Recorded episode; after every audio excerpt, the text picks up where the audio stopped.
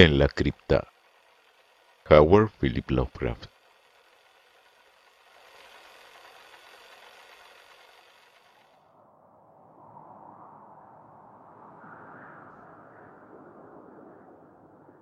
Nada más absurdo a mi juicio que esa tópica asociación entre lo hogareño y lo saludable que parece impregnar la psicología de la multitud.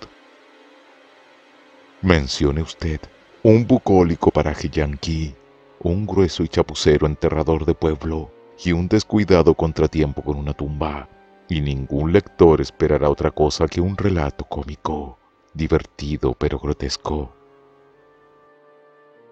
Dios sabe, empero, que la prosaica historia que la muerte de George Birch me permite contar tiene en sí misma ciertos elementos que hacen que la más oscura de las comedias resulte luminosa. Birch quedó impedido y cambió de negocio en 1881. Aunque nunca comentaba el asunto si es que podía evitarlo, tampoco lo hacía su viejo médico, el doctor Davis, que murió hace años. Se acepta generalmente que su dolencia y daños fueron resultado de un desafortunado resbalón, por el que Birch quedó encerrado durante nueve horas en el mortuorio cementerio de Peck Valley, logrando salir solo mediante toscos y destructivos métodos. Pero mientras que esto es una verdad de la que nadie duda, había otros y más negros aspectos sobre los que el hombre solía murmurar en sus delirios de borracho cerca de su final. Se confió a mí porque yo era médico y porque probablemente sentía la necesidad de hablar con alguien después de la muerte de Davis. Era soltero y carecía completamente de parientes. Birch, antes de 1881, era el enterrador municipal de Peck Valley, siendo un rústico y primitivo incluso para cómo puede ser ese tipo de gente. Lo que he oído sobre sus métodos resulta increíble, al menos para una ciudad, e incluso Valley se habría estremecido de haber conocido la dudosa ética de sus artes mortuorias en materias tan escabrosas como el apropiarse de los forros invisibles bajo la tapa del ataúd, o el grado de dignidad que daba al disponer y adaptar los miembros no visibles de sus inquilinos sin vida a unos recipientes no siempre calculados con exactitud precisa. Más concretamente, Birch era dejado, insensible y profesionalmente indeseable, aunque no creo que fuera mala persona. Era sencillamente tosco de temperamento y profesión, bruto, descuidado y borracho, y así lo probaba su fácil tendencia a los accidentes, así como su carencia de esos mínimos de imaginación que mantiene el ciudadano medio dentro de ciertos límites fijados por el buen gusto. No sabría decir cuándo comienza la historia de Birch, ya que no soy un relator avesado. Supongo que puede empezar en el frío diciembre de 1880, cuando el terreno se heló y los sepultureros descubrieron que no podían cavar más tumbas hasta la primavera. Afortunadamente, el pueblo era pequeño y las muertes bastante escasas, por lo que fue imposible dar a todas las cargas inanimadas de Birch un paraíso temporal en el simple y anticuado mortuorio. El enterrador se volvió doblemente perezoso con aquel tiempo amargo y pareció sobrepasarse a sí mismo en descuido. Nunca había colocado juntos tantos ataúdes flojos y contrahechos o abandonado más flagrantemente el cuidado del oxidado cerrojo de la puerta del mortuorio, que abría y cerraba a portazos con el más negligente abandono. Al fin llegó el deshielo de primavera y las tumbas fueron laboriosamente habilitadas para los nueve silenciosos frutos del espantoso cosechero que les aguardaba en la tumba. Birch, aún temiendo el fastidio de remover y enterrar, comenzó a trasladarlos una desagradable mañana de abril. Pero se detuvo tras depositar a un mortal inquilino en su eterno descanso por culpa de una tremenda lluvia que pareció irritar a su caballo. El cadáver era el de Darius Park, el nonagenario cuya tumba no estaba lejos del mortuorio. Birch decidió que el día siguiente empezaría con el viejo Matthew Fenner, cuya tumba también se encontraba cerca. Pero la verdad es que pospuso el asunto por tres días, no volviendo al trabajo hasta el día 15, Viernes Santo. No siendo supersticioso, no se fijó en la fecha, aunque tras lo que pasó se negó siempre a hacer algo de importancia en ese fatídico sexto día de la semana.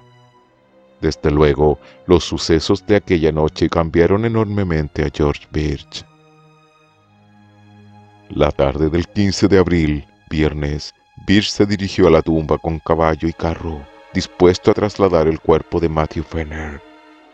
Él admite que en aquellos momentos no estaba del todo sobrio, aunque entonces no se daba tan plenamente a la bebida como haría más tarde, tratando de olvidar ciertas cosas.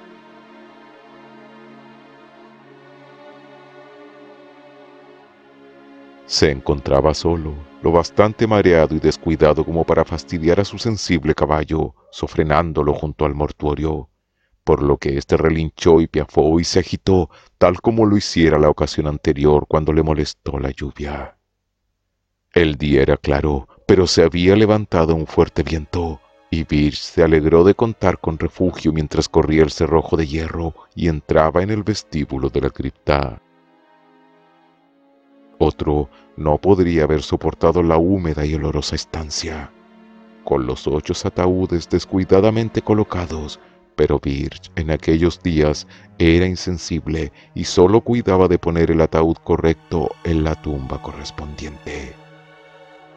No había olvidado las críticas suscitadas por los parientes de Hannah Bixby cuando deseando transportar el cuerpo de ésta al cementerio de la ciudad a la que se había mudado, encontraron en la caja al juez Caldwell bajo su lápida.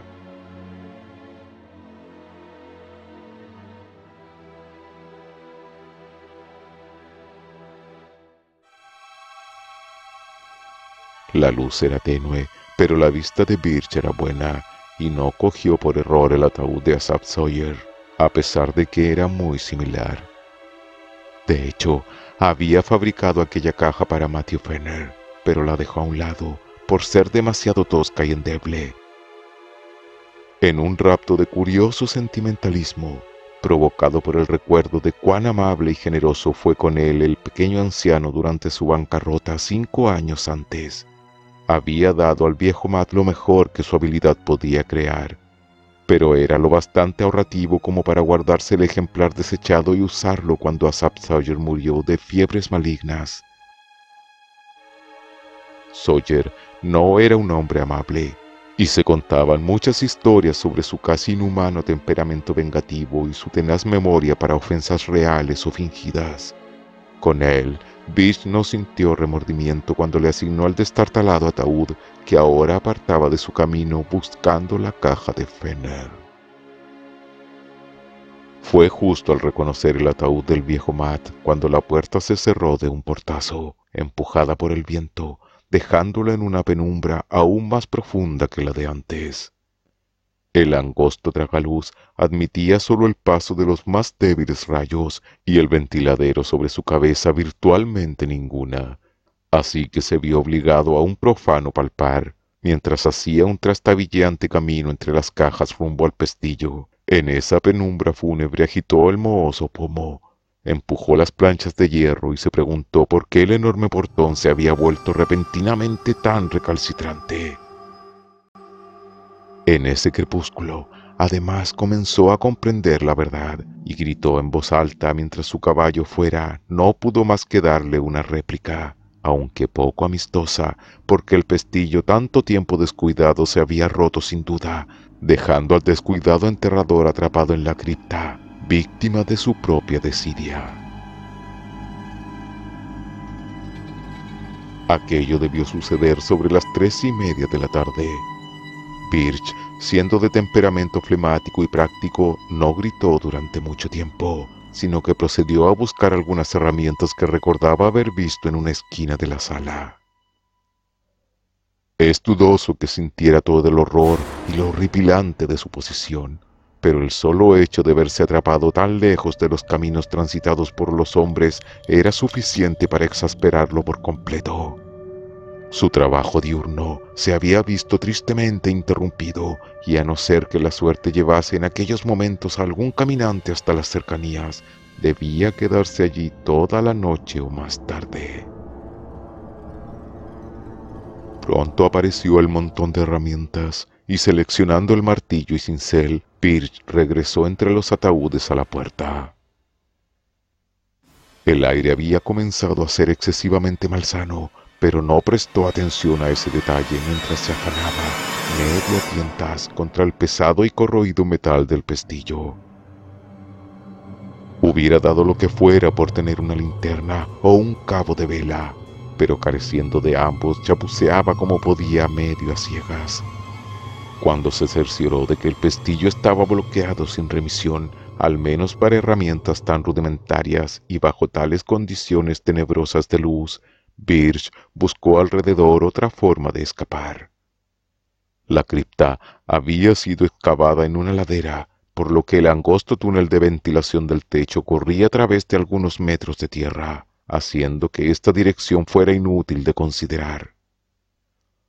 Sobre la puerta, no obstante, el tragaluz alto y en forma de hendidura situado en la fachada de ladrillo dejaba pensar en que podría ser ensanchado por un trabajador diligente. De ahí que sus ojos se demoraran largo rato sobre él mientras estrujaba el cerebro buscando métodos de escapatoria. No había nada parecido a una escalera en aquella tumba y los nichos para ataúdes situados a los lados y al fondo, que Birch apenas se molestaba en utilizar, no permitían trepar hasta encima de la puerta. Solo los mismos ataúdes quedaban como potenciales peldaños, y mientras consideraba aquello especuló sobre la mejor forma de colocarlos. Tres ataúdes de altura, supuso, permitirían alcanzar el tragaluz, pero lo haría mejor con cuatro, lo más estable posible. Mientras lo planeaba, no pudo por menos que desear que las unidades de su planeada escalera hubieran sido hechas con firmeza, que hubiera tenido la suficiente imaginación como para desear que estuvieran vacías ya resultaba más dudosa. Finalmente, decidió colocar una base de tres paralelos al muro, para colocar sobre ellos dos pisos de dos, y encima de estos uno solo que serviría de plataforma. Tal estructura permitiría el ascenso con un mínimo de problemas y daría la deseada altura. Aún mejor, pensó, podría utilizar solo dos cajas de base para soportar todo, dejando uno libre que podría ser colocado en lo alto en caso de que tal forma de escape necesitase aún mayor altitud. Y de esta forma, el prisionero se esforzó en aquel crepúsculo, desplazando los inertes restos de mortalidad sin la menor ceremonia, mientras su torre de Babel en miniatura iba ascendiendo piso a piso.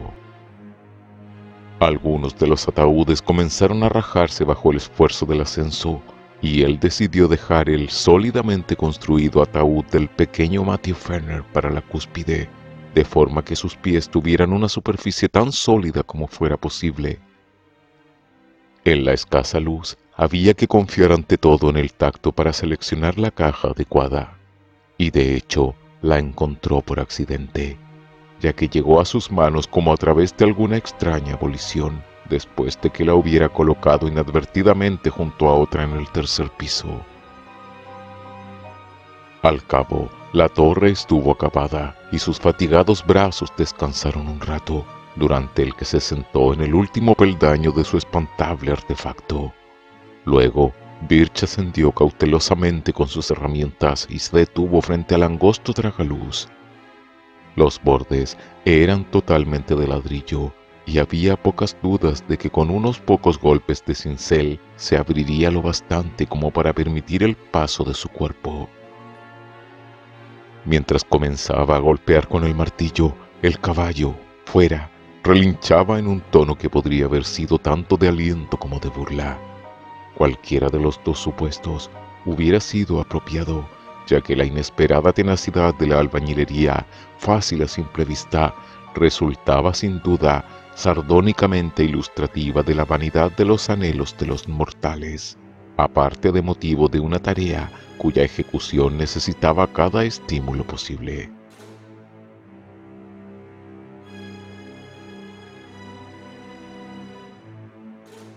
Llegó el anochecer y encontró a Bircha aún pugnando Trabajaba ahora sobre todo el tacto, ya que nuevas nubes cubrieron la luna, y aunque los progresos eran todavía lentos, se sentía envalentonado por sus avances en lo alto y bajo de la abertura.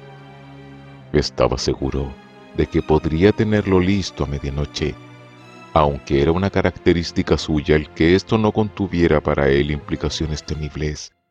Ajeno a opresivas reflexiones sobre la hora, el lugar y la compañía que tenía bajo sus pies, despedazaba filosóficamente el muro de piedra, maldiciendo cuando lo alcanzaba un fragmento en el rostro y riéndose cuando alguno daba en el cada vez más excitado caballo que piafaba cerca del ciprés. Al final, el agujero fue lo bastante grande como para intentar pasar el cuerpo por él, agitándose hasta que los ataúdes se mecieron y crujieron bajo sus pies. Descubrió que no necesitaba apilar otro para conseguir la altura adecuada, ya que el agujero se encontraba exactamente en el nivel apropiado, siendo posible usarlo tan pronto como el tamaño así lo permitiera.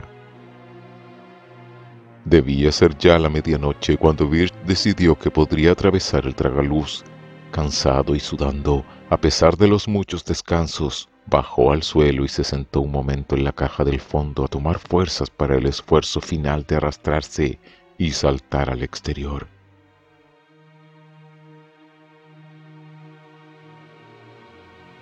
El hambriento caballo estaba relinchando repetidamente y de forma casi extraña, y él deseó vagamente que parara se sentía curiosamente desazonado por su inminente excavatoria y casi espantado de intentarlo, ya que su físico tenía la indolente corpulencia de la temprana media edad.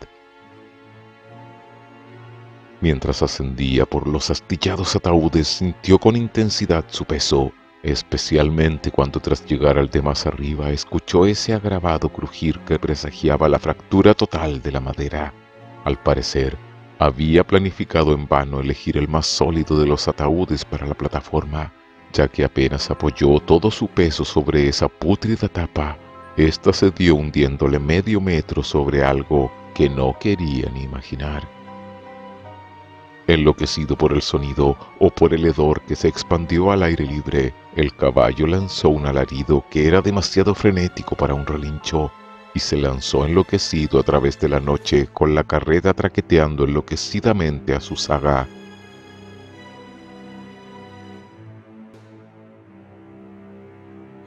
Birch, en esa espantosa situación, se encontraba ahora demasiado abajo para un fácil ascenso hacia el agrandado tragaluz, pero acumuló energías para un intento concreto. Haciendo los bordes de la abertura trataba de apurarse cuando notó un extraño impedimento en forma de una especie de tirón en sus dos tobillos. Enseguida sintió miedo por primera vez en la noche, ya que aunque pugnaba, no conseguía librarse del desconocido agarrón que hacía presa de sus tobillos en entorpecedora cautividad. Horribles dolores como de salvajes heridas le laceraban las pantorrillas y en su mente se produjo un remolino de espanto mezclado con un inamovible materialismo que sugería astillas, clavos sueltos y similares propios de una caja rota de madera. Quizás gritó, y en todo momento pateaba y se debatía frenética y casi automáticamente, mientras su conciencia casi se eclipsaba en un medio desmayo.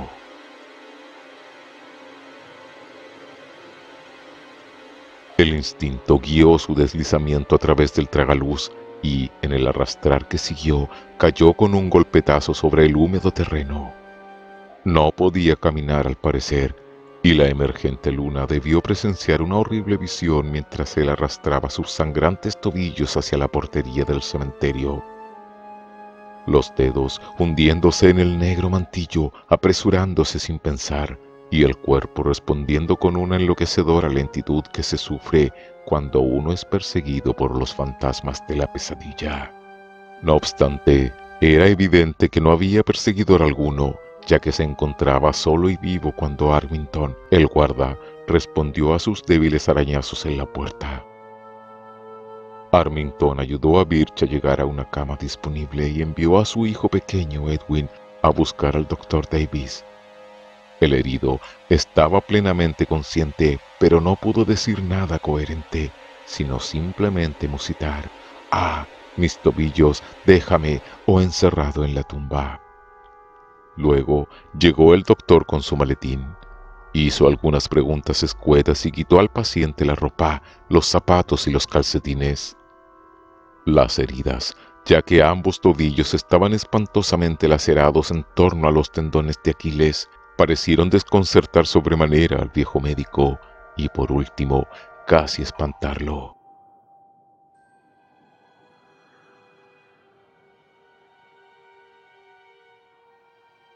Su interrogatorio se hizo más médicamente tenso y sus manos temblaban al curar los miembros lacerados, vendándolos como si desease perder de vista las heridas lo antes posible. Siendo como era Davis un doctor frío e impersonal, el ominoso y espantoso interrogatorio resultó de lo más extraño, intentando arrancar al fatigado enterrador cada mínimo detalle de su horrible experiencia se encontraba tremendamente ansioso de saber si Birch estaba seguro, absolutamente seguro, de que era el ataúd de Fenner en la penumbra, y de cómo había distinguido este del duplicado de inferior calidad del ruin de Asaph Sawyer. ¿Podría la sólida caja de Fenner ceder tan fácilmente? Davis, un profesional con larga experiencia en el pueblo, había estado en ambos funerales, aparte de haber atendido a Fenner como a Sawyer en su última enfermedad. Incluso se había preguntado en el funeral de este último cómo el vengativo granjero podría caber en una caja tan acorde al diminuto Fenner. Davis se fue al cabo de dos horas largas, urgiendo a Birch a insistir en todo momento que sus heridas eran producto enteramente de clavos sueltos y madera astillada. ¿Qué más, añadió, podría probarse o creerse en cualquier caso?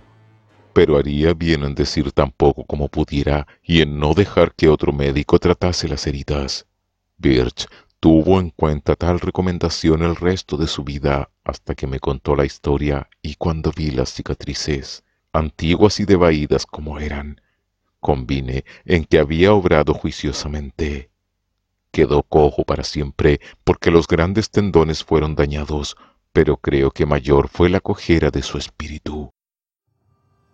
Su forma de pensar, otrora flemática y lógica, estaba endeblemente afectada y resultaba penoso notar su respuesta a ciertas alusiones fortuitas como viernes, tumba, ataúd y palabras de menos obvia relación.